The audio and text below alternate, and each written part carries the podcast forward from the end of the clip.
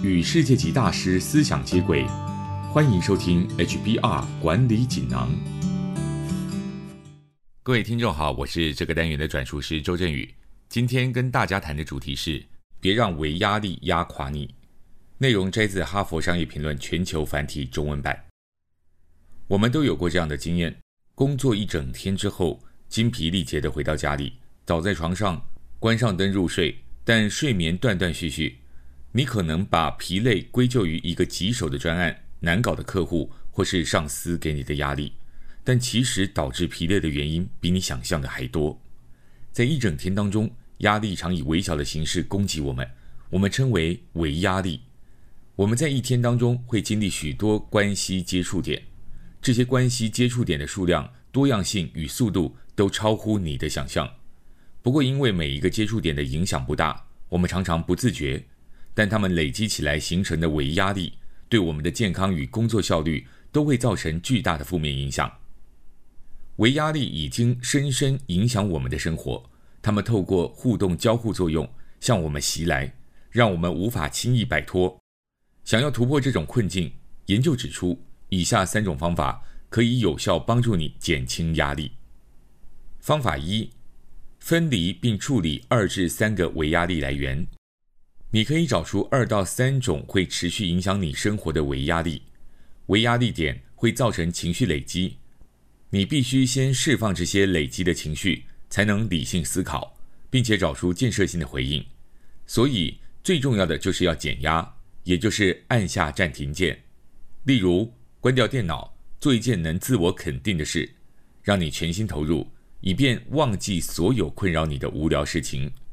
当你把为压力点缩小到二至三个，会更容易找到时间与精力去发泄压力。你可以和相信的人谈谈，这有助于你厘清问题，并且可以让你用不同角度思考，重新建构和看待压力来源。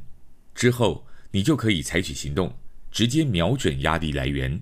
进行有建设性的尴尬但重要的谈话，或是回绝不合理的要求，甚至强化你的态度，隔绝人际关系里对你造成负面影响的人。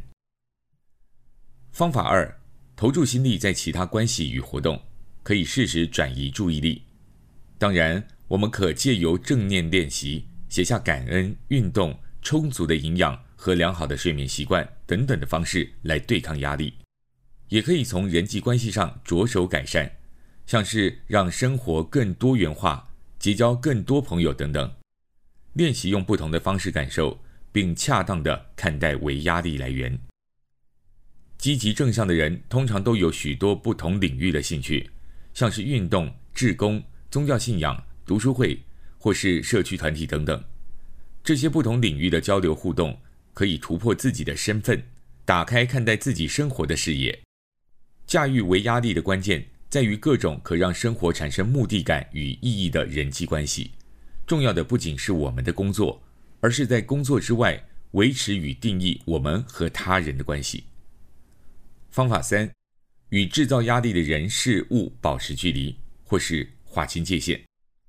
无论在工作领域或是个人生活，我们都无可避免会遇到让人感到情绪枯竭的人和各种狗屁叨叨的事。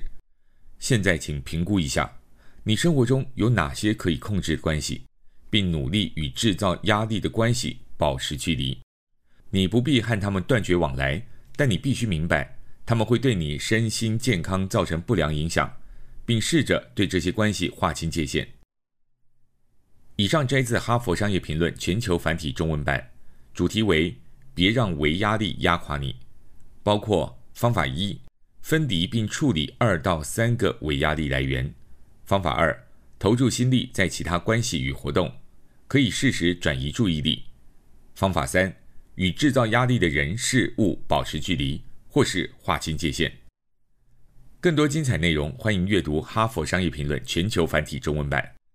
谢谢你的收听，我们下周见。